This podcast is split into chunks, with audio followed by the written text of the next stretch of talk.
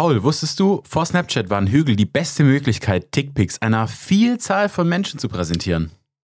Warum erzählst du mir sowas und woher hast du das? Ja, das war so eine BBC-Doku, die mit dieser Frau, die immer so gute und wirklich, also sehr, sehr gute Fragen stellt. Ja, da, danke, danke. ja, und damit hallo und herzlich willkommen zur neuen Folge Sendung Podcast. Mein Name ist Janne und das ist Janne. Überall, wo es Janne gibt. ja, willkommen zur neuen Folge. Schön, dass ihr da seid. Ähm, das ist die letzte Folge im Januar und das finde ich sehr Mhm. gut. Weil jeder Tag Richtung hm, April, April Ja. ist, ein, ist ein guter Schritt. Ja. Nee, äh, Alter, es ist so garstig gerade.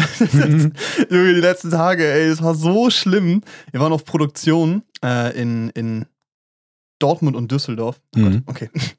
Wir haben so im Hotel direkt neben dem BVB-Stadion gepennt. Und ich gucke so aus dem Fenster. Das ist ein Stadion. Ah ja, Sachen gibt's. Erstmal so, warte mal. Wer spielt da nochmal? Dann musste ich erstmal googeln. Und Johnny, also ist der Producer, war richtig angepisst, weil der ist ein richtiger BVB-Fan. Ah. Na, jetzt genau. Also du wusstest auch Jetzt, nicht. okay. Gut, ja. Ja. Ja.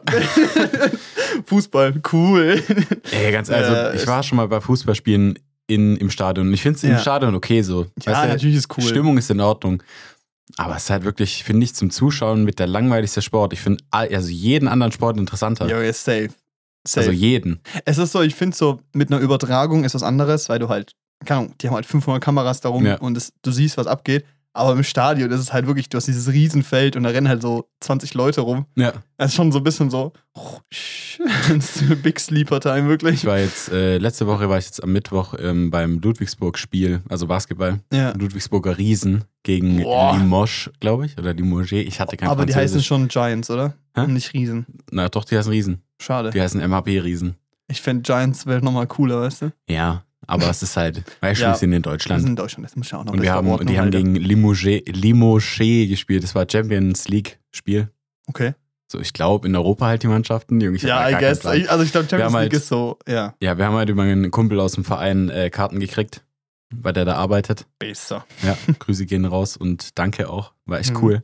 Wir waren da direkt, wir saßen direkt am Spielfeld, das war halt geil. Ja. So richtig weit vorne. Wir haben nur einen Fünfer gezahlt für die Karte, war richtig nice. Das ja übel günstig. Und dann saßen wir da und das war so ein spannendes Spiel, ey, crazy. Es ist auch so, Basketball ist eh so viel heftiger, weil einfach mehr abgeht, weißt du? Ja, So beim Fußball, Alter, keine Ahnung, da hast du mal so ein 4 zu 1 und das ist schon krank, weißt du? Ja. Basketball, keine Ahnung, was sind da die Scores am Ende? ja, bei uns, also bei denen war das jetzt irgendwie, ich glaube, die hatten gleich, die hatten Gleichstand am Ende, irgendwie Mhm. 92 zu 92. Jo, guck mal an, also Und dann, und dann ging es in die Overtime, ne? Und Boah. Ludwigsburg hat die ganze Zeit geführt. Das war wirklich, die haben ganz zum Schluss nochmal gepunktet, die Franzosen, und dann Ja. war halt, und dann war halt Gleichstand. Da mussten wir in die. Overtime. Ja, ja. Ludwigsburg hat die ganze Zeit geführt bis dahin. Dann ist fünf Minuten Nachspielzeit. Dann haben wir gespielt, weißt du, Ludwigsburg fängt erstmal an mit so einem Eliup, weißt du, also Eliup ist so der, weißt du, der Spieler wirft den Ball in die Luft, der andere nimmt ihn aus der Luft und klatscht in so eine Korb rein, weißt du? Also so, es sieht richtig sick aus. Okay. Und wir sitzen so an dem Korb, wo es passiert. Wir rasten so aus. So, Ja, was geht ab? Und dann, war richtig, richtig geil, weißt du? Ja, ja. Richtig gut. Und wir so, ja, Mann, das ist safe Ludwigsburg, macht das Ding. Und dann auf einmal holen die anderen wieder auf. Es ist wieder Gleichstand. Es sind noch 14 Sekunden zu spielen. 14 Sekunden. Wir stehen, alle, alle stehen in diesem Stadion, weißt du? So richtig angespannte Ja, ja. Stimmung. So, Viel what, Spaß an die Person, die hinter dir stand. Ja. Und dann, und dann ist so, und weißt du, und dann kommt so der Aufbau von den Franzosen, weißt du, so dribbelt so, fake den so übel weg, sein, sein Gegenspieler, und wirft in der letzten Sekunde, weißt du, es hat schon, also es war schon Oh, quasi, das Horn kam schon. Ja, es kam schon das Horn, weißt du, und Ja. der Ball war noch in der Luft, also wenn er noch in der Zählt Luft noch. ist, zählt, ja. Ja. Und er hat einfach getroffen. Und dann hat Was? einfach, und dann hat Ludwigsburg verloren, und das war dann die, und das ist wirklich die erst, die einzige Führung gewesen, die die gegnerische Mannschaft hatte im kompletten Spiel. Die einzige Führung. Jesus, Alter. Ey, das war so, also es war richtig insane. Es war richtig Thriller. spannend. Ja. Aber es war echt cool, hat echt Bock gemacht. Ja. So für ein Aber- 20 kann man das auch öfter machen, finde ich. Also eigentlich kostet die Karte Scheiß. 20 Euro, aber Ja. 20 Euro sind okay. Wie lange geht's denn? Wie lange geht Basketballspiel?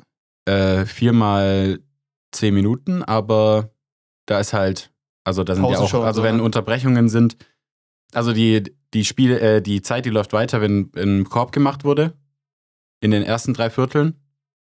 Mhm.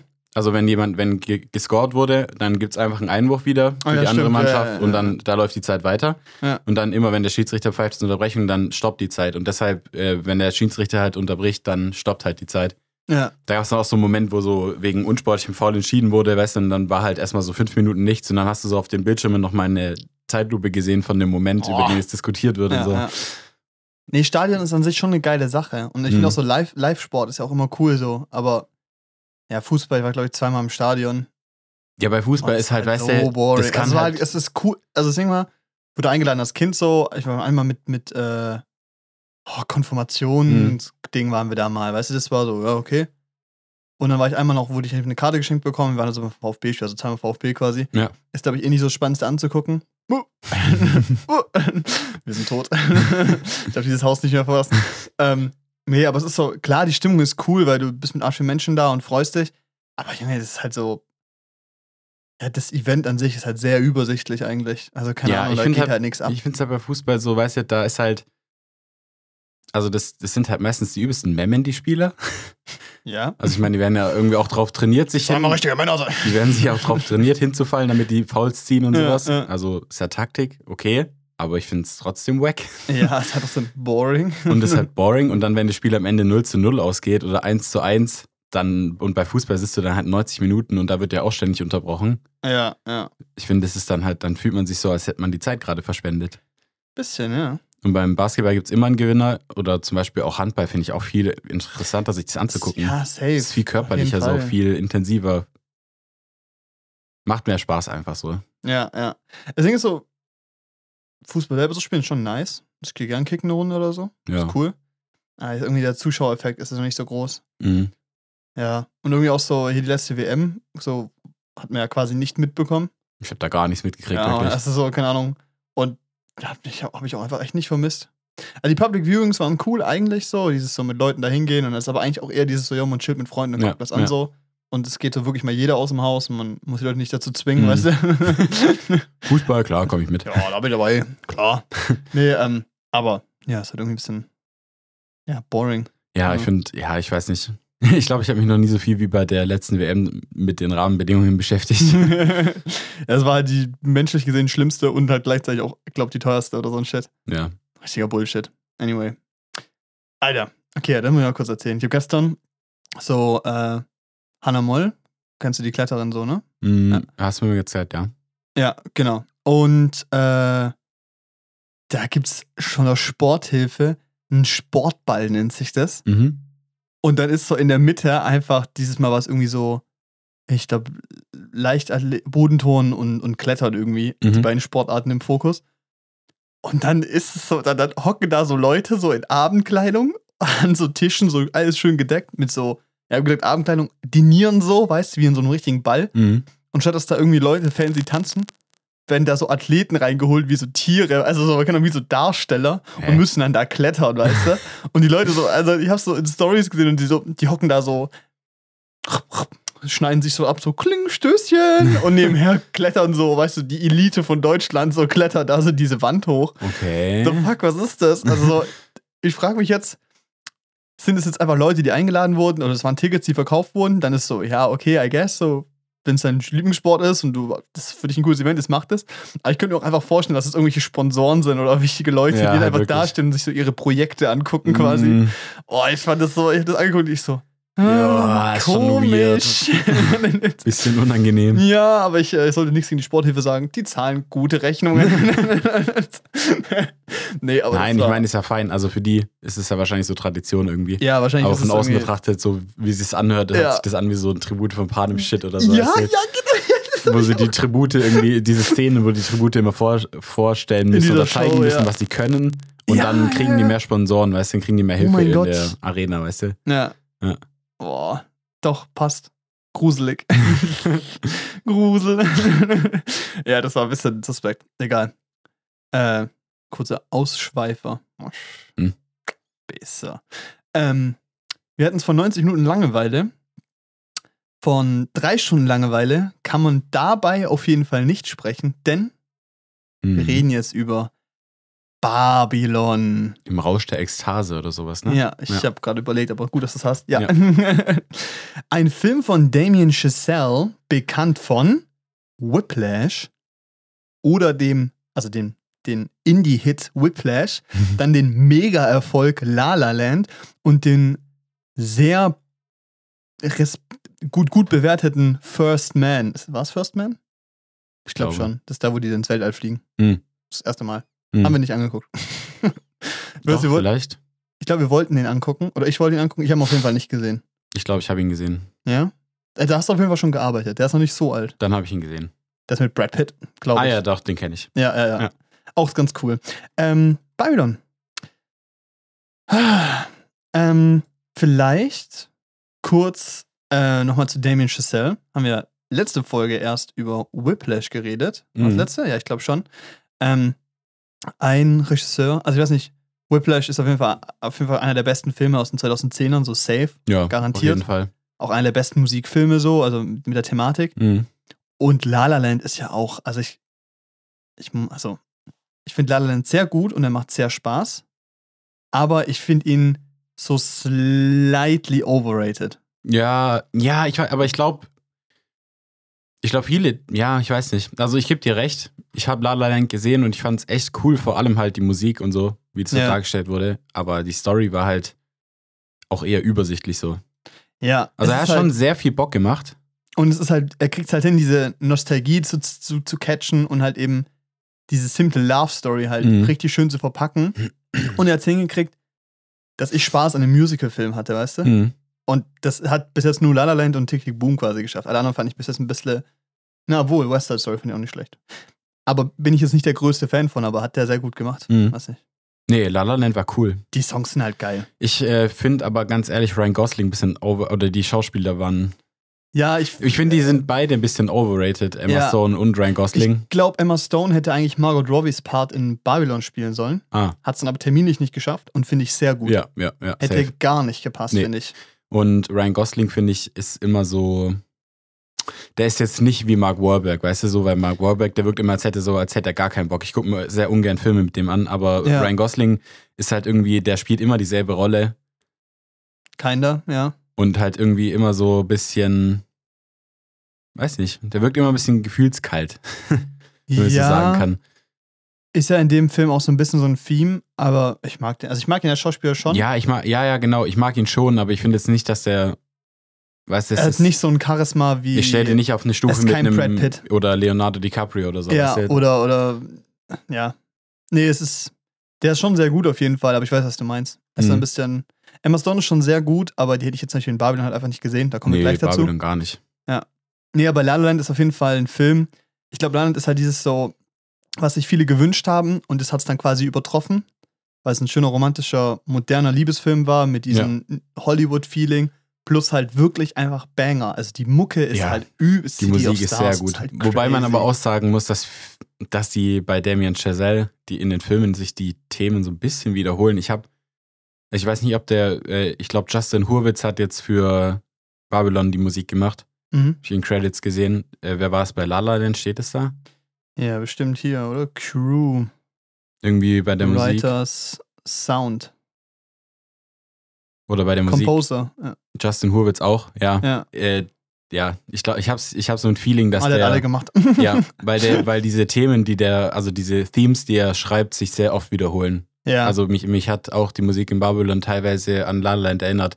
Jetzt okay, nicht, krass. also jetzt nicht unbedingt die, ja, schwierig zu beschreiben. Es gab so ein paar so Themen, die sich, die sich, die sich echt auch nach La La Land angehört haben. Mhm. Also so, die waren jetzt bei äh, Babylon nicht quasi ähm, so ausschlaggebend oder so repetitiv wie bei äh, La La Land. Ja. Aber das kam schon, also es hat mich schon stark daran erinnert. Aber das Okay. ist, liegt ja nicht an Damien Chazelle, so das ist halt. Was man halt auch sagen muss, und das ist auch sein Style. genau. Wenn man es jetzt zum Beispiel mal hier, ich glaube, John Williams heißt der, der Star Wars die Mucke Mhm. gemacht hat.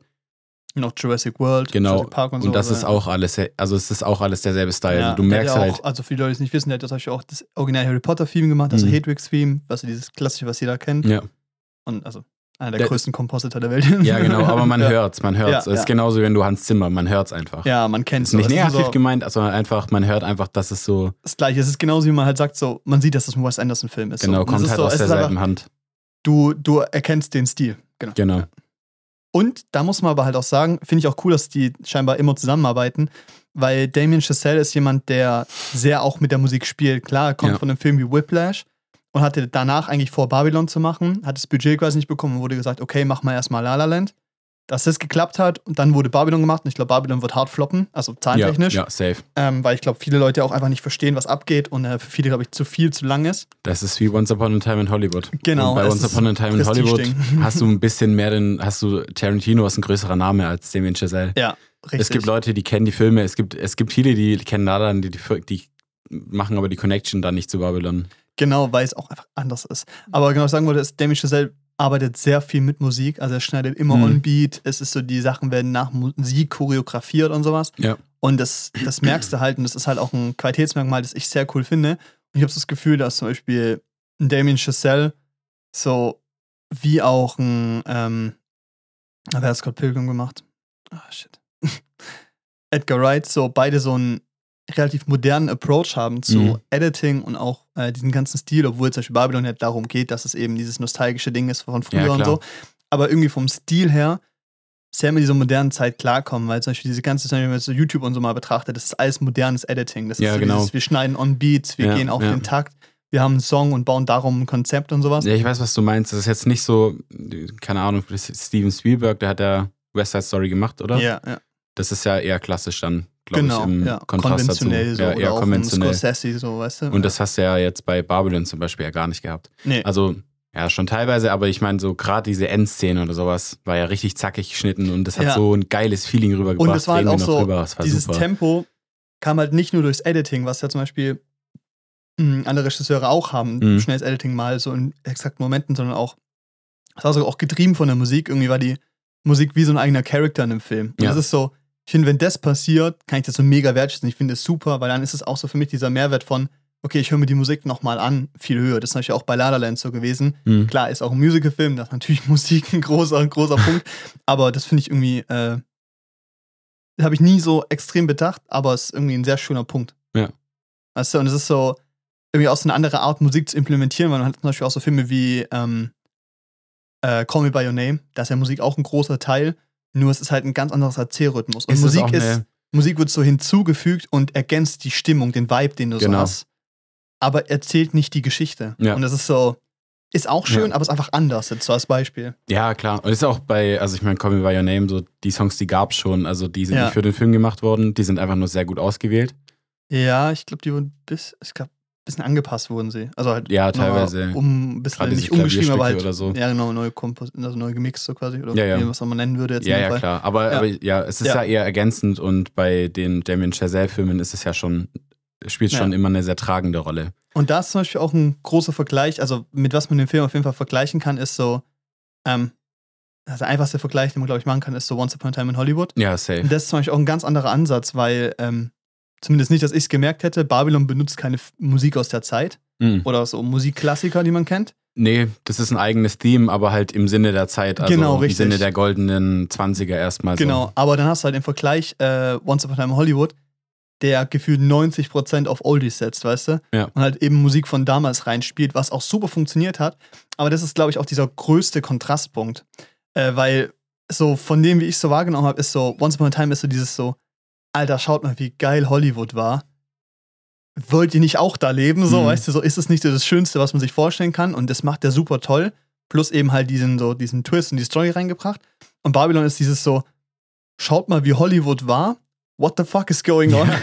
Nee, aber bei Babylon ist ja auch, erzählt er jetzt, erzählt ja nichts nach in dem Sinne. ja, er erzählt Ja, halt, also ich es mein- war. So.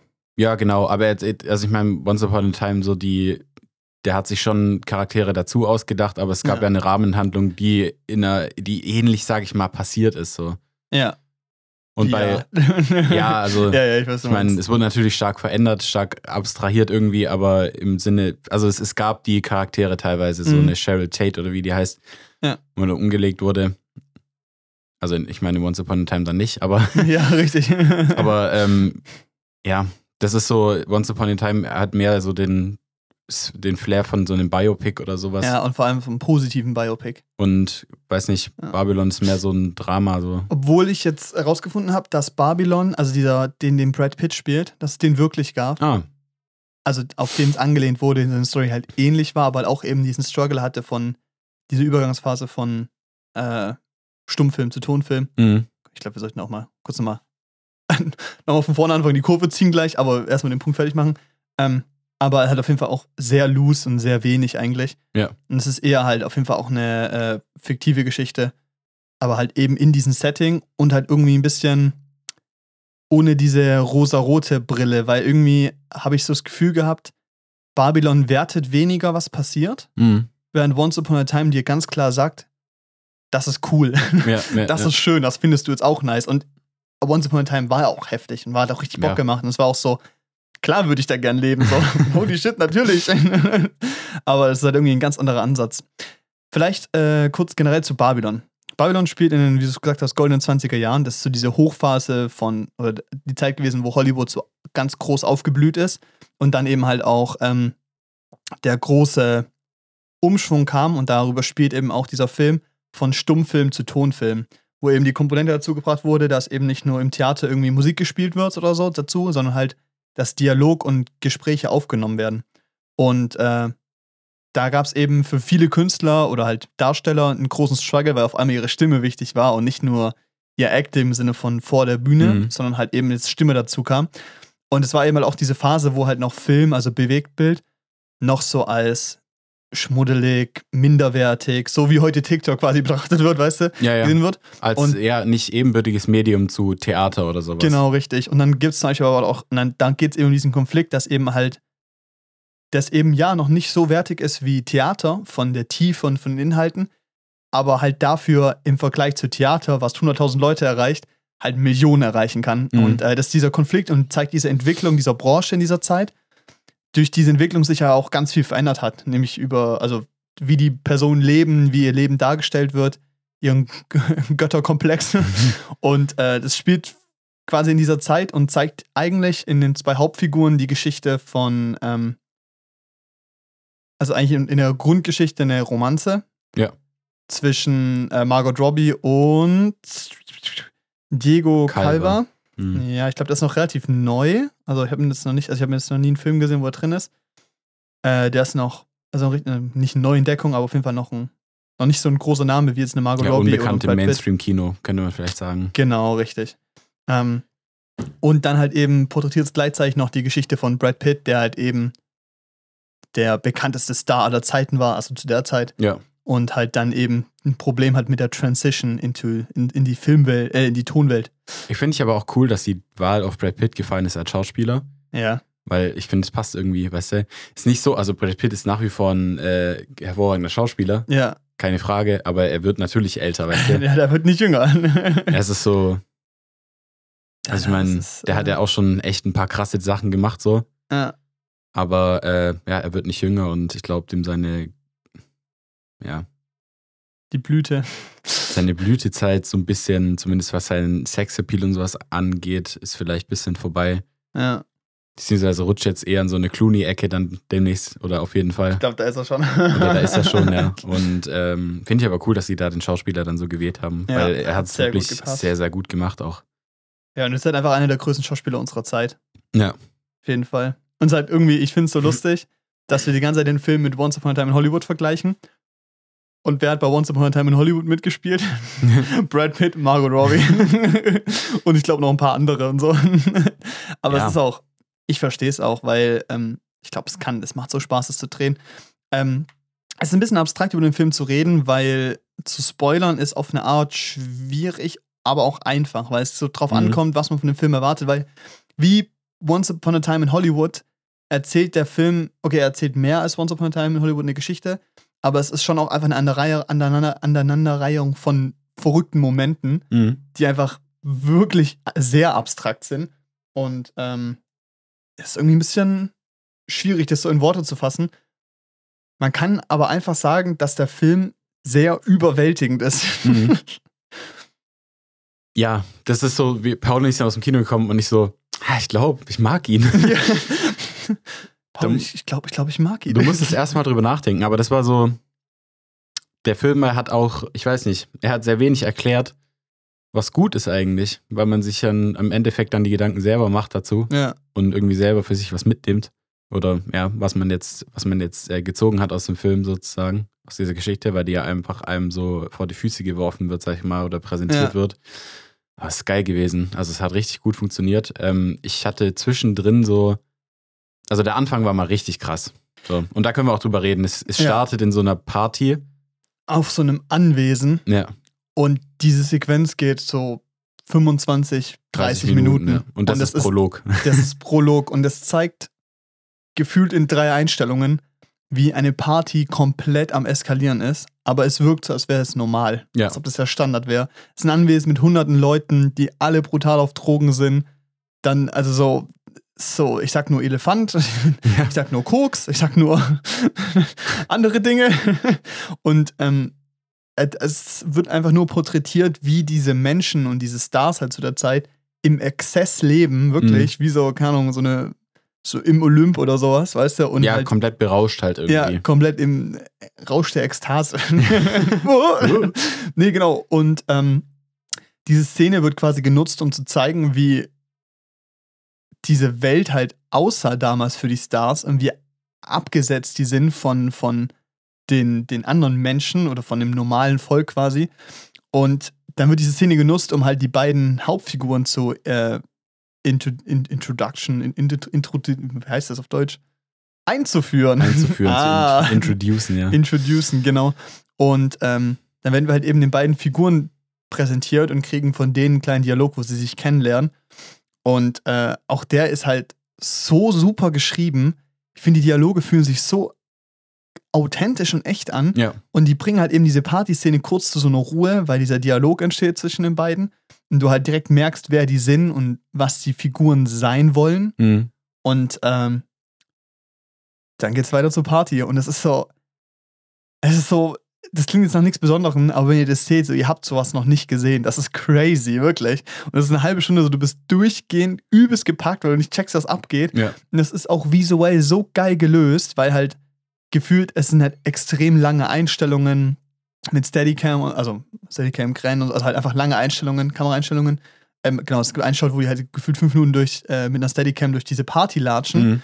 und halt eben die Figuren zu verschiedenen Momenten wieder reinkommen. Das ist so ein bisschen wie bei ähm, Godfather, die Szene, wo die durch den Hintereingang äh, in dieses Restaurant reingehen und das dann ewig ein langer One-Taker ist. So, daran habe ich mich direkt erinnert gefühlt. Mhm. Und es ist so schön gemacht, es ist so gut getimed und es gibt so keine Momente, wo du, oder eine Stelle, wo du denkst so, ah, hier wurde gespart, das ist jetzt ein bisschen überhastet Ja, oder so. Ja, es ist einfach so, es ist so, da, da sitzt alles, es ist krank. Es ist so gut, es ist so unfassbar gut gemacht. Es sieht richtig, richtig schön aus. Ich weiß jetzt nicht, das ist, ist, ist wahrscheinlich nicht auf Film gedreht, ist oder? auf Film gedreht. Ist auf Film. Ja. es Auf sah Kodak. so Ja. geil aus. Es sah so krass aus. Es war so schön. Ja, und das ist zum Beispiel auch ein Punkt. Ähm, ja, jetzt kurz ein bisschen über Technik reden. Ah, genau, der wurde komplett auf Film gedreht, es halt zu der Zeit auf jeden Fall auch passt. Äh, auf Farbfilm in dem Fall, beziehungsweise wenn man dann an die Sets geht, weil es ja quasi ein Film über Hollywood ist Mhm. und auch gefilmt wurde, dann halt eben auf Schwarz-Weiß-Film, aber halt auf, auf klassisch alten und auch mit ähm, niedrigeren Framerates. Ähm, und das ist so cool, weil dieser Film hat auch Momente, die einfach nicht perfekt scharf sind, die eine leichte Unschärfe haben. Nur der Unterschied ist, wenn du halt das Ding auf komplett Film drehst und du hast eh diesen geilen, dreamy, dreamy Look so, dann stört mich das auch nicht, dass es nicht ganz im Fokus ist. Ja, aber so, weißt du? Wenn ich dann aber, ja genau, und wenn ich aber halt einen Film habe wie James Bond, der halt, keine Ahnung, in 14.000K gedreht Ja. wurde und perfekt technisch super sein soll und dann hast du halt eine unscharfe, unscharfes Gesicht, dann ist es halt peinlich. Ja, oder dem einen Fall, schlechten Greenscreen oder sowas. Ja. Das ist halt peinlich. Aber in Genau. dem Fall, oh, es hat sich richtig angefühlt und es war gut einfach. Es Ich war hab- impressive so. Und das steht auch so im Kontrast zu allem, was gerade rausgeworfen wird, wo Quantität vor Qualität gestellt wird. Ich habe das Gefühl, weil es ist so, neulich ein Video gesehen von, äh, keine Ahnung, muss ich Credits geben, Behind oder so, also der Mhm. Filmkritiker bei YouTube, ne? Ja, ja. Er hat ein Video darüber gemacht, warum Effekte immer schlechter werden. Also warum gefühlt Kino immer ruppiger wird. Also die Ja. Special Effects, gerade auch von großen Produktionen von Marvel oder so. Na, auch drüber geredet, dass halt 90 Prozent halt von einem Greenscreen gedreht wird oder sowas und dann am Ende 40 äh, CGI-Studios engagiert werden, um irgendwas Spezielles zu machen und dann am Ende muss es alles zusammengekommen, werden Ja, und sieht dann aus wie ein hässlicher Brei. Irgendwie. Aber das war ja in dem Film was ganz anderes. Richtig. Da hat irgendwie alles einfach gestimmt. Und du hast auch, wenn Vis also keine Ahnung, ich habe nie wahrgenommen, dass Visual Effects da sind. Ja. Und das ist so, wie es sein muss eigentlich. Ja. Es ist, äh, Das ist so, und das, ich finde es einfach wieder schön, weil das ist so, dieser ganze Film an sich ist ja eigentlich so eine Art Liebesbrief ans Kino von halt Damien Chazelle, habe ich so das Gefühl, so ein bisschen. ja, ans Kino ja. Und so ein bisschen so ein Hassbrief eher so an, Ja, ja, an, die, an, die, an die an Industrie. die Industrie so, ja. Ja. ja. Aber ja, richtig. Aber das fand ich halt einfach schön, weil das ist irgendwie auch so ein, ja, willkommener Kontrast mal wieder, sowas zu sehen einfach. Weil es so nicht so ein Ding ist, wir machen jetzt was und dann gucken wir, wie es klappt, sondern es ist so, es ist so, du merkst, es ist von vorne bis hinten perfekt durchdacht. Es passt einfach. Es Mhm. ist so, es fühlt sich wie ein fertiges Paket an. Und ich glaube, es ist auch, ich würde gerne so die Pre-Visualization sehen, so, weil ich glaube, in dieser Vorbereitung weiß schon jeder am Set, wie der Film aussehen wird. Ja. Und das ist so krass einfach. Ja. Das kann ich mir halt bei Marvel-Filmen einfach nicht vorstellen. Ja, aber das ist es auch, weißt du, es wird immer schlimmer bei Marvel. Du hast, du hast einfach diese, weil ich habe jetzt zum Beispiel den Trailer gesehen, den zweiten Trailer zu Quantumania, zu Mhm. Ant-Man. Der Ja. erste Trailer, da habe ich mir gedacht, okay, interessant, könnte cool werden. Ich freue mich drauf, dass jetzt vielleicht mal wieder so diese, dieses neue Zeitalter von neuen Marvel-Helden so richtig eingeläutet wird, Mhm, weil das mhm. gab es jetzt nicht. Alles, was jetzt bis seit Endgame rauskam, war ja nur so Übergangsgedöns ja, ja. zu dem neuen großen Bösewicht, der jetzt bei Ant-Man richtig introduced wird ja. und der schon bei der Loki-Serie ein bisschen introduced wurde. Und dann habe ich den zweiten Trailer gesehen und dann habe ich mir gedacht, nö, das wird so furchtbar. Das ist wahrscheinlich drei Stunden, werde ich mir die ganze Zeit denken, das sieht so scheiße aus. Ich habe da Memes drüber gesehen, da wurden so Szenen aus dem Trailer verglichen mit Spy Kids, diese, diese Disney-Film von 2002. Wo, also diese, wo irgendwie die zwei Kinderspione sind, weißt du, Mhm. aber der auch so gefühlt mit so 5 Euro Budget gedreht wurde und dann von irgendeinem Inder irgendwo gecomposited wurde, Ja, irgendwie ja. so geoutsourced, weißt du. So sieht, aber es ist genau so, es sieht genau gleich aus, genau Ach, gleich scheiße, weißt du. Das Scheiße. Lighting ist total beschissen. Ja. Du siehst teilweise, wie die, du siehst teilweise schon im Trailer, wie der, wie quasi der Greenscreen ausgeschnitten wurde, also die von Mhm. den Schauspielern. Da siehst du teilweise noch so Kanten, so harte Echt Kanten jetzt? in so muss manchen, in so manchen angucken. Shots. Und die sind im Trailer. Das soll doch Lust auf den Film machen, weißt du? Aber Ja. es sieht halt furchtbar, furchtbar schlecht aus. Ich glaube halt, dass es einfach viele Menschen nicht jucken wird. Und die sehen halt, und das ist halt, weißt du, und das ist aber auch das Ding. Der, der Schauspieler, der kann doch auch nicht richtig spielen, wenn er einfach nur so einen Anzug mit Motion Capture Punkten drauf anhat und Ja. in einer blauen Box steht Ja, und dann sagt, und jetzt spiel. Stell dir einfach vor, um dich rum sind, sind Drachen. keine Ahnung, Drachen und du hast gerade einen Superheldenanzug an, du spielst diesen Superhelden, weißt Ja. du? Oh, da gibt es ja auch die Szene von ähm, hier Behind the Scenes von Der Hobbit, Mhm. wo der Schauspieler von Gandalf, wie heißt der? Ja, der Ja. Schauspieler von Gandalf, der hat auch so am Set und er fängt halt einfach an zu heulen so, weil er halt auch meint so, Alter, was ist das, wie traurig ist das gerade, dass ich hier Ja. sitze und so spielen muss, dass um mich rum Hobbits sind und so, weißt du? So, das ist irgendwie diese Technik soll es besser machen und nicht verschlimm optimieren. Das ist so, Ja.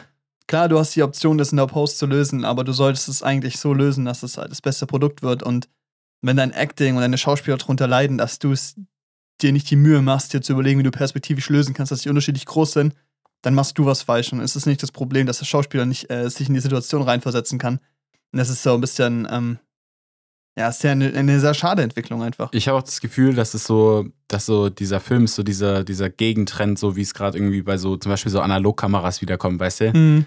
So, die werden, die werden gekauft wie geschnitten, die werden verkauft wie geschnitten Brot, die sind komplett überbepreist Ja, gerade, ja. weil jeder das haben will, weil jeder sich wieder so in diese Zeit zurückwünscht, weißt du, so du, Ja. weil die Bilder, die du da rauskriegst, die sind halt nicht, die sind nicht perfekt, weißt du, so, Nee. muss manuell fokussieren und keine Ahnung, dann kriegst du am Ende noch so ein Bild raus, lässt die bei DM entwickeln oder so. Ja, ja. Die sehen nicht perfekt aus, aber die, die erzählen trotzdem viel mehr als ein Bild, das du mit deinem Handy geschossen Und hast. sind viel wertvoller einfach. Also die sind einem wertvoller und irgendwie, ja, macht es auch zum Beispiel, macht es dann auch, um wieder zu Film zu kommen, den Film einfach viel wertvoller und viel schöner, wenn Ja. du merkst, so, da steckt Herzblut drin und da ist eine Vergänglichkeit dahinter so. ja, genau, und es, es stört auch nicht, dass der Shot jetzt vielleicht nicht perfekt scharf ist, er- weil er ist trotzdem einfach schön, so, weißt Er hat du? einfach mehr Charakter als Genau. der Rest so. Er hat ja. einfach viel, viel mehr Charakter, als jetzt irgendwie mit einer 6K-Kamera da Ja, irgendwie richtig. das Footage rauszuziehen. Digital vor Greenscreen, ja. Ja, das ist halt, Mit Motion Capture. Oh Gott. Und das ist so, das, wir haten so VFX ab, aber es gibt halt auch Filme, wo du siehst, es wird gut gemacht. Also zum Beispiel in Avatar, weißt du? ja, klar.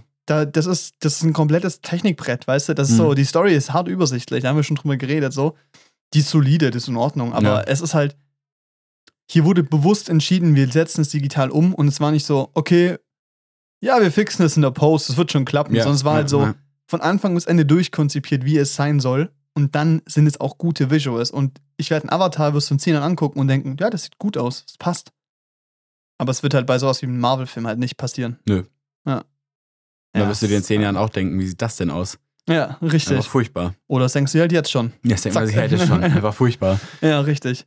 Nee, ähm, ich glaube, wir können mal beim Visuellen bleiben, weil Babylon ist einer der schönsten Filme, die ich seit langem gesehen habe. Mhm. Es ist, ähm, es ist sehr teilweise auch moody. Also es ist so, okay, dieser Film erzählt, spielt quasi zu jeder Tageszeit. Wir haben jetzt zum Beispiel sowas wie Batman, ist ja gefühlt immer Nacht und immer Regen. Mhm. Und es ist immer dunkel gritty so. Und Babylon spielt am hellsten Tag, Mittag, dann aber auch blaue Golden Hour Stunde, der Golden Hour, irgendwo. weißt du. Dann auch mitten in der Nacht in irgendeinem Bunker, weißt du so. Ja.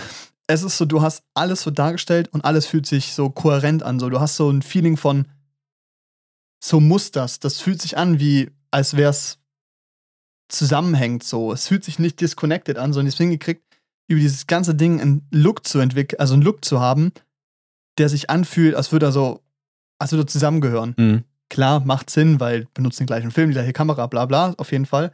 Aber auch vom Lighting her und so ist es so schön gewesen und Ja. so ver- detailverliebt auch einfach.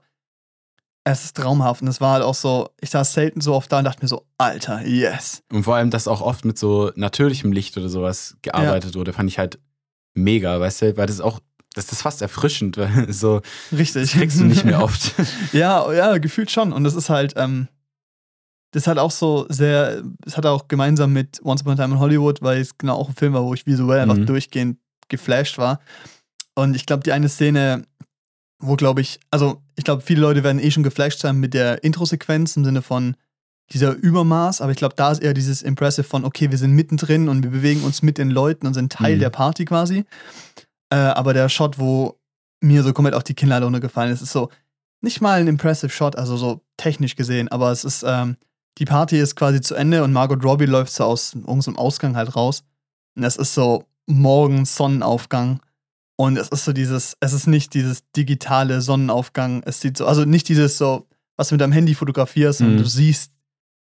Es ist übel dumm und ich, ich finde es eigentlich übel, also ich finde diesen ganzen Filmtrend auch ein bisschen kitschig auf eine Art, aber es ist so, es sah halt nach Film aus und Ja. das war halt so, dieser Himmel war so türkis ins Rot rein und dann dieser schöne Vordergrund Ja. und die Haut von den Leuten, die hatte so einen warmen, so einen rostigen, roten Touch, weißt du, du hast richtig so, die sahen so lebendig aus, weißt du, und dann dieser, dieser Push raus da und das diese totale und sie, wie sie da runterrennen in diesem Kleid, weißt du, Mhm. und ich sitze so da so, oh, Das ist einfach, ja, es war einfach, es war richtig schön. Und ich glaube, da, Oh. das ist so in diesem Film, du kannst an jeder Stelle Pause drücken, Screenshot machen. Ja. Das ist ein wunderschönes Foto. Ja, richtig. Das ist wirklich so. Ja. Es ist, also dieser Film ist, ein, ist visuell ein Traum. Aber ich muss sagen, es gibt Stellen oder ein paar Entscheidungen, die ich nicht geil finde. Weil das Mhm. habe ich in den Scenes gesehen, die wollten ja, die haben sich entschieden, den Film teilweise zwei oder drei Stops zu overexposen, also Mhm. quasi zu hell zu exposen. Das Interessante ist ja, wie ähm, Film mit, äh, im Vergleich zu digital mit hellen Bereichen umgeht Mhm. und da halt zum Beispiel einen viel besseren Umgang damit hat. Ja. Im Vergleich Ja, zum ja. Beispiel kann halt Film mit dunklen Stellen eigentlich schlechter umgehen als digital. Aber es ist so, wo Leute oft zu Filmen hingehen, ist eben dieser Highlight-Roll-Off, wie mit Highlights umgegangen Ja. wird. Und das wollten die halt quasi, um halt diese Nostalgie, aber auch dieses Überfordernde im Visuellen auch darzustellen, haben die den Film halt teilweise, also sehr oft auf jeden Fall overexposed.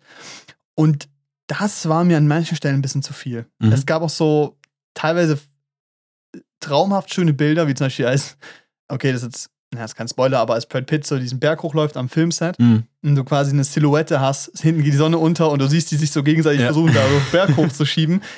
Traumhaft schöne Spots. Und dann gibt es aber auch so Stellen, wie zum Beispiel, als Brad Pitt da irgendwie auf seinem Balkon steht, gefühlt oben und unten abgeschnitten ist, weißt du? Mhm. Und das Bild einfach so viel zu hell ist. So, ja, das ist eine Entscheidung, aber das war so, es war gefühlt kein Element, sondern es war halt in der ganzen Szene so und das war irgendwie ein bisschen, Mhm. fand ich manchmal nicht, nicht so Versteh ich, ja. schön. Es war mir ich, ja. manchmal so einfach ein bisschen zu hell. Und es war so, Ja, man hat man halt hat sowas verloren, finde ich, an Details so. Ja, und man hat ja, und das ist dann, stand dann, ist einem besonders aufgefallen, weil man halt diesen Kontrast hat zu dieser Brillanz an anderen Stellen irgendwie. Ja, ja. So. Naja, verstehe ich schon, was du meinst. Aber ich glaube, wird nicht widerstanden. Nee, glaube ich auch nicht. Ja. Aber es ist, aber es ist, mir schon halt auch aufgefallen im Sinne von, es, Ist hell. es ist hell. ja. ja, richtig. nee, und es ist, ähm, ich dachte erst so, ja, okay, vielleicht Fehler passiert oder Mhm. vielleicht ist es im Onyx anders. Wahrscheinlich auch nochmal. Ich will den auf jeden Fall nochmal angucken. Ich will Mhm. ihn, glaube ich, auch auf Englisch gucken, weil es nochmal, glaube ich, mehr Tiefe gibt, auch mit den Dialekten und sowas. Auf glaube ich, viel Fall. rauskommt. Ähm, aber das fand ich ein bisschen schade. Aber ich glaube, das ist jetzt, das ist so ein Detail gerade, über den wir uns beschweren, weißt du? Dass man sagen kann, visuell ist es jetzt schon wahrscheinlich in den Top, Top 5 Filmen der letzten Mhm. Jahre so, weißt du? Mhm. Also wenn ich so jetzt spontan zurückerinnern muss an die letzten Jahre, was so visuell an einem ähnlichen Niveau ist, ist es Once Upon a Time, dann ist es äh, The Batman und dann weiß ich es auch gerade einfach nicht. Nö, also Habe ich gerade bewusst nicht, in der, im Kopf, weil ich sagst, Ja. so letzte Zeit rausgekommen und ich war so geflasht. Ja. Und das ist ähm, Ah, Ja. Nightmare Alley sah auch schön aus, aber, aber, ich glaube, nicht das gleiche Niveau. nee, nicht dasselbe Niveau. Auch da kann man vielleicht Visual sagen, so, so, also, ja, Ja. bei Nightmare Alley kann man dann vielleicht das eher so auf das Lighting und sowas beziehen, das halt so ja, ja, schön war. richtig. Aber ja, klar, Es kann man nicht gleich dieselbe Niveau. Es Brillanz. so- ja. Es war auch alles immer so, bis auf ein, zwei Szenen, zum Beispiel Bunker, ähm, so ein Ticken leicht wärmer. Das Mhm. müsste, glaube ich. Und es hat sich sehr gut angefühlt, weil die Skin Tones sehr, sehr geil waren. Das heißt, Ja. es sah, die Menschen sahen sehr lebendig aus. ich weiß nicht, wie ich es erklären soll, aber es hat sich so, es sah einfach, ähm, die Haut hatte einen sehr geilen Look einfach. Ja, und es hat sich, ähm, ja, es hat sich warm und irgendwie, ja, hat sich halt warm angefühlt. Und auch einfach. nostalgisch, so hat in die Ecke gepasst. So, Genau, und dann ist so, ja, und das ist so dieser Kontrast zum harten, ja, ich nenne es mal Videospiel-Look irgendwie, so, Mhm. der sich halt durchsetzt in so anderen Mainstream-Produktionen Ja, irgendwie. ja. Kälter, grau, flach. Genau.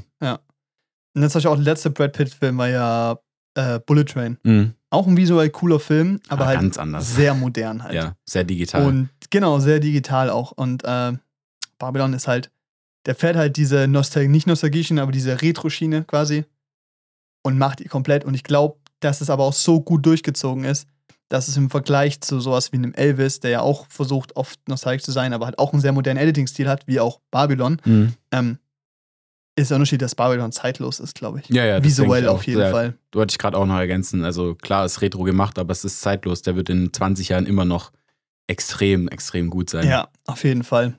Und es ist so ein bisschen, ähm, visuell ist der also quasi perfekt. Mhm. Ich glaube, wir sollten mal so ein bisschen noch über äh, unsere Grundeinschätzung gehen, weil wir haben so bis jetzt, glaube ich, nur gesagt, dass du rausgegangen bist und gesagt hast, ja, ich glaube, ich fand den gut. Aber es war halt auch so, der Film war vorbei und wir saßen so da und wir gucken uns an und so, mhm, Mhm. ist viel, was ist passiert, finde ich das gut, mag ich das? Mhm. Und so ein bisschen so, ja, krass, auf jeden Fall. Ist aber auch lang gewesen und so, weil man muss sagen, das haben wir auch noch gesagt, der geht drei Stunden. Ja. Das ist lang. und ich kann ist sagen, wegen mir könnte eine halbe Stunde weg. Ja. Schmeiß eine halbe Stunde raus, ist ein bisschen schnippischer, ein bisschen, bisschen taktvoller, ein bisschen Pacing mehr, also geileres Pacing, so ist Mhm. gut. Auch wenn das Pacing nicht schlecht war, es ist nur, ähm, in der Summe war es zu viel. Ja. Von, von, es ist so, irgendwann ist dieses, von was ich aufnehmen kann, ist, glaube ich, voll. Ich glaube, beim zweiten Mal gucken finde ich ihn nicht mehr zu lang, weil ich ja Mhm. quasi schon weiß, was passieren wird, so grob zumindest. Und dann habe ich quasi mehr Spaß daran, mich einfach in den Dingen zu verlieren.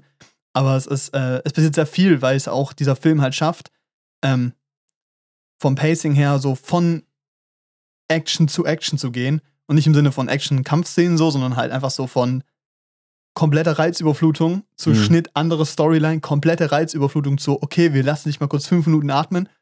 No, fuck you, weiter geht's. Ja, aber das ist ja, also ich glaube, das ist, und du hast recht, der fühlt sich schon stellenweise lang an, gerade so Mitte bis drei Viertel vom Film ist ja, schon, ja. also so das dritte Viertel Braucht. vom Film äh, zieht sich auf jeden Fall irgendwie.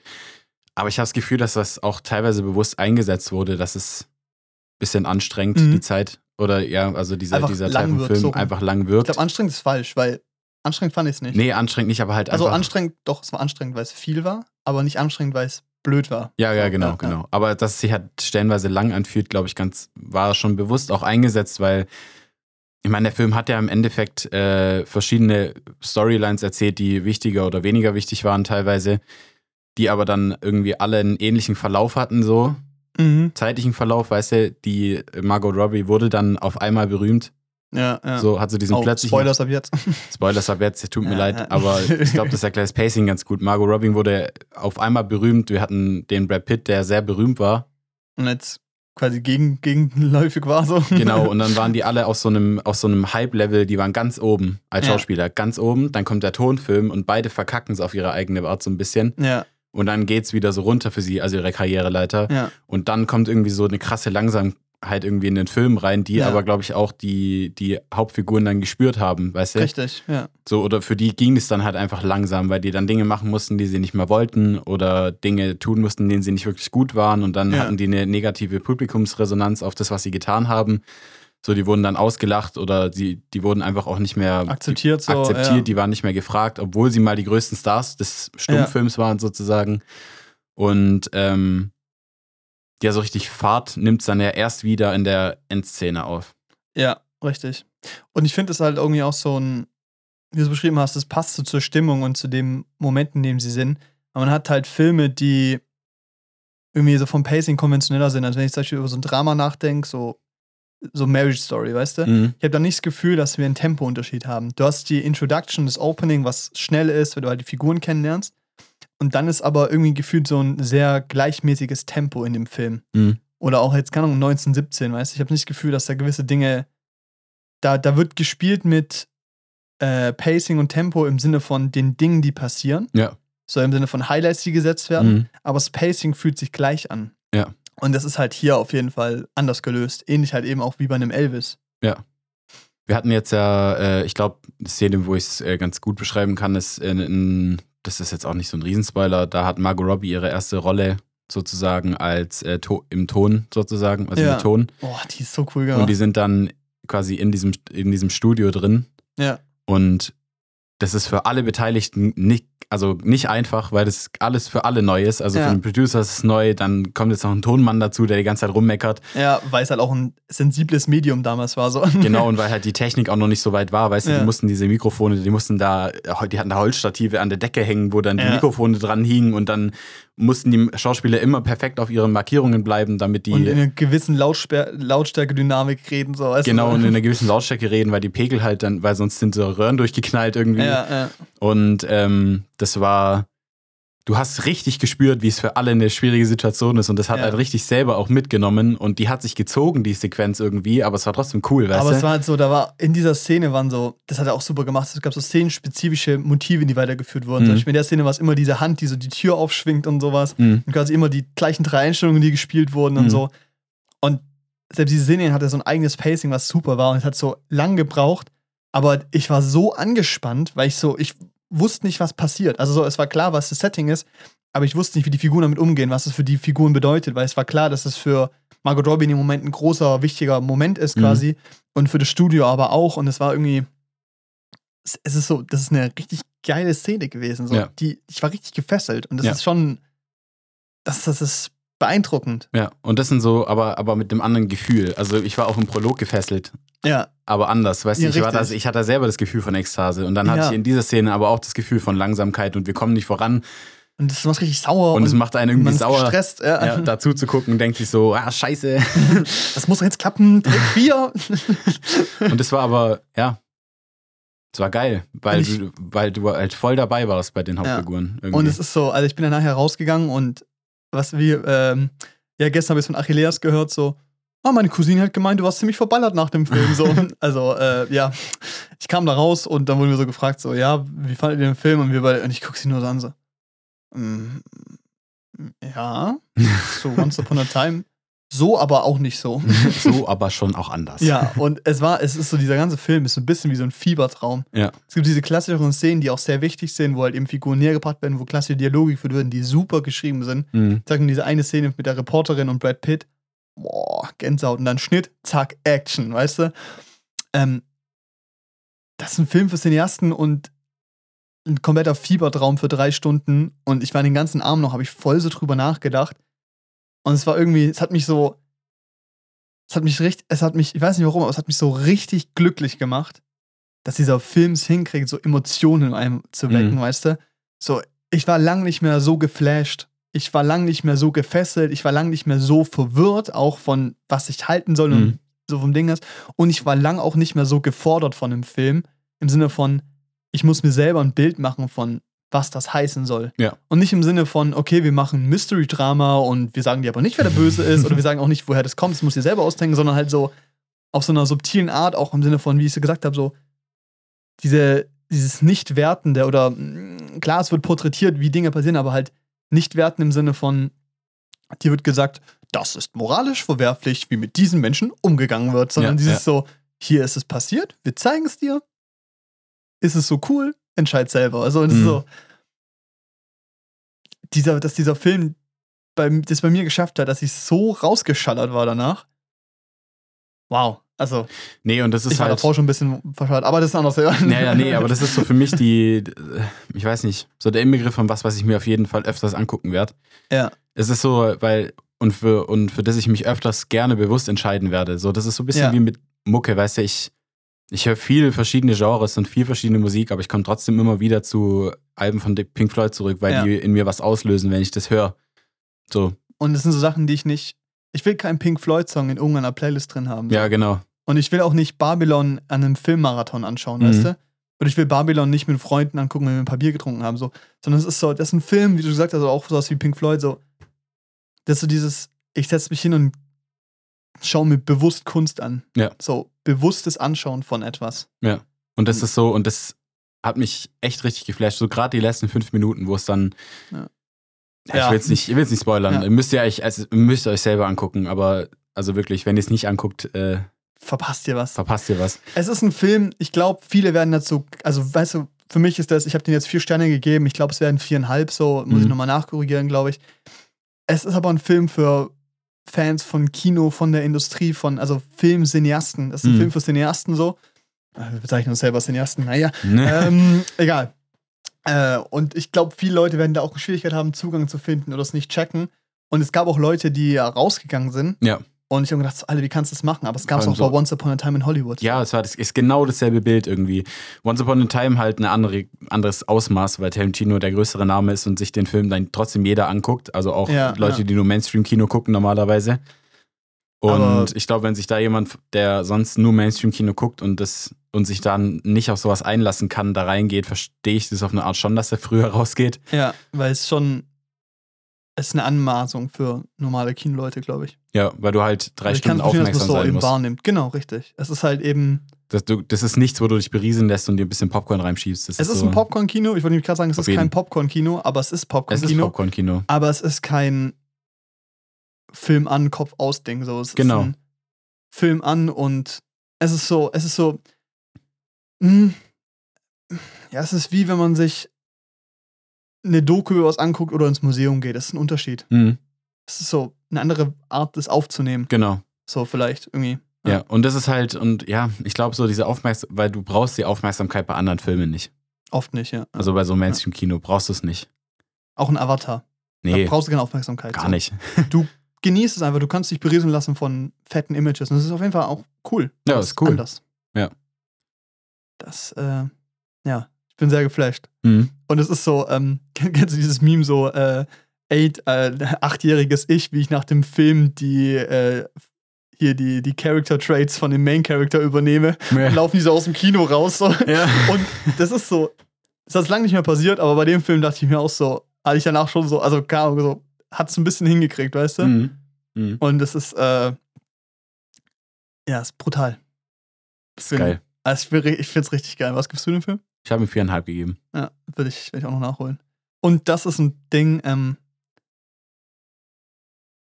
das ist ein Film übers Kino und es gibt am Ende ja auch eine krasse Hommage ans Kino. Mhm. Und ich war sehr emotional, als diese Schlusssequenz kam Mhm. von, von ihm. Ähm, und ich kann mir vorstellen, dass es bei anderen Leuten nicht so gleich connected wie bei uns. Mhm. Ähm, was auch voll in Ordnung ist. Aber ich glaube, wenn du den Film daheim anguckst und eben halt aus dieser mehr aus dieser klassischen Kinofilm-Ecke kommst, also halt nicht klassisch, sondern äh, Popcorn-Kino-Ecke Mhm. kommst, Blockbuster, dass du dann dir den Film kaputt machst und den du Pause machst. Dass Ja. du dir halt Momente heraus und sagst, okay, ist gerade viel, kurz Handy checken, okay, ich gehe was zum Essen holen, so, weißt du, so, oh, komm, ich schau morgen weiter, ich bin müde. Mhm. Und ich glaube nicht nur aus dem Grund, sondern auch aus dem Punkt, dass es halt ein Film übers Kino fürs Kino ist. verpasst man so viel, auch von der visuellen und akustischen Brillanz in Mhm. diesem Film, ähm, wenn man den daheim anguckt. Das Auf ist, jeden Fall. Den musst du im Kino Ja, schauen. ja, ja. Einfach weil du gezwungen wirst. Er läuft jetzt, ist keine Pause. Du schaust dir das jetzt an. Dieser Effekt von geflasht sein kommt eben halt auch dadurch, dass du dich Mhm. dem nicht entziehen kannst, indem du Pause machst oder dich ablenkst, sondern du bist drin und du schaust diesen Film. Und das ist, was Kino besonders macht und ausmacht. Das ist ein absoluter Kinofilm und wer den nicht, also wer den daheim anschaut, wird auch sehr viel wahrnehmen können, weil das jetzt nicht so ein Film ist wie Avatar, der, sagen wir mal, 70% von seinem Value verliert quasi Mhm. aber du verlierst einen ganz großen Teil von dieser Erfahrung, Ja. die es ist, diesen Film zu erleben. Und der Film wurde auch, also das, man merkt, das ist so ein Ding gemacht halt einfach nur fürs Kino. Es hätte auch eine Netflix-Produktion sein können, von dem, wie es gemacht wird und wie scheinbar Freier dran arbeiten könnte. Mhm. Nur ich will den nicht auf Netflix Nee. gucken. Oder zumindest nicht, ich will nicht, dass man den beim ersten Mal auf Netflix guckt. Ja. Genauso auch wie in Everything, Everywhere, All at Once. Mhm. Den musst du mit vielen Leuten das erste Mal im Kino gucken. Damit du dich drauf einlässt und der schwarze Tunnel rechts und links von dir und du guckst auf die Leinwand und gutes Soundsystem und brillantes, brillante Bilder und dann. Also, das ist. Äh, Schaut ihn euch bitte an, Leute. bitte, wirklich. Also, wenn ihr, es ist so, es ist kein perfekter Film und es ist so, keine Ahnung, es ist auch kein leichter Film. Es ist nicht so, dass ich mir so Samstagabends denke, Alter, ich gucke mir jetzt Babylon Mhm. an. Da gucke ich mir einen Scott Pilgrim an, da gucke ich mir, keine Ahnung, äh, Perks of Being a Wallflower an, weißt du, so ein bisschen so. Das ist kein Film, den ich mir einfach anmache, sondern es ist, das gebe ich mir bewusst und das Ja. ist toll, wie wir es halt beschrieben haben. Dieser Vergleich mit Pink Floyd, der war, der ist super. Und äh, bitte schaut ihn euch an, weil so wie es aussieht, floppt er gerade sehr und es ist auch klar auf eine Art auch. ja, du, hast halt, du hast die Konkurrenz mit Avatar einfach. Äh, Ja. Die Seele sind immer noch ausverkauft von Avatar. Und wenn du dich jetzt ins Kino, wenn du als jemand, der einmal im halben Jahr im Kino ist, äh, entscheiden musst, gucke ich mir jetzt einen Avatar an, wo alle drüber reden, oder schaue ich mir Babylon an, gehen die meisten Leute zu Avatar. Richtig. Ist aber schade, weil Avatar, klar, profitiert, davor profitiert man auch davon, wenn man ins Kino geht, aber anders, auf eine andere Art Ja. einfach. Und ich glaube, für viele ist es so dieses so, die Leute, die im ersten Avatar nicht im Kino waren, bereuen es, glaube ich, weil in den letzten zehn Jahren jedes Mal drüber reden wurde, das war im Kino so anders, du warst nicht im Kino? Was? Mhm. Und da haben die Leute, glaube ich, Angst, dass es beim zweiten auch so passiert und ich glaube, es kann auch gut so sein. Ja, Ähm, aber in Babylon ist einfach der bessere Film. ja, auf jeden Fall. Ist aber auch einfach ein anderer Ansatz. Ganz und auch gar anders. nicht schlimm. Nee, und nee. ähm, ich gucke mir beide gerne an und ich war von beiden geflasht und ich glaube, ich habe beide haben, ich glaube, Avatar hat dreieinhalb bekommen. Aber es ist jetzt nicht arg viel schlechter, weißt du? Mhm. Es ist nur einfach, dieser Film macht was anderes mit mir. Ja. Und das finde ich äh, toll. Das ist einfach schön. Ja, schaut ihn euch bitte an. Trombolas.de slash Barbie. Oh nein, keine Ahnung, das funktioniert nicht. Aber holt euch eure Tickets, geht da rein. Aber ich glaube, es gibt gerade ein Spaß. Gewinnspiel äh, bei Instagram. könnt ihr mitmachen. Kriegt ihr irgendwie so ein, könnt ihr so ein Cocktail-Set gewinnen. Das ist cool. Ist cool. Babylon Branding. Wir dürfen nicht mitmachen. Ja. Mitarbeiter. Fand ich auch echt cool im Post, weil er angelehnt ist halt an eine Filmszene. Wenn man den Ja. Film gesehen hat, checkt man's und das ist echt cool. Ja, das ist nice. Mhm. Leute, guckt da gern vorbei. Ähm, lasst gerne eine Bewertung da für den Podcast. Freuen uns immer. Gerne auch Nachrichten auf Instagram oder wie auch immer ihr Mhm. mit uns Kontakt aufnehmen könnt. Freuen uns über alles. Und dann hören wir uns nächste Woche wieder. Ja. Bis dahin. Tschüss. Tschüss.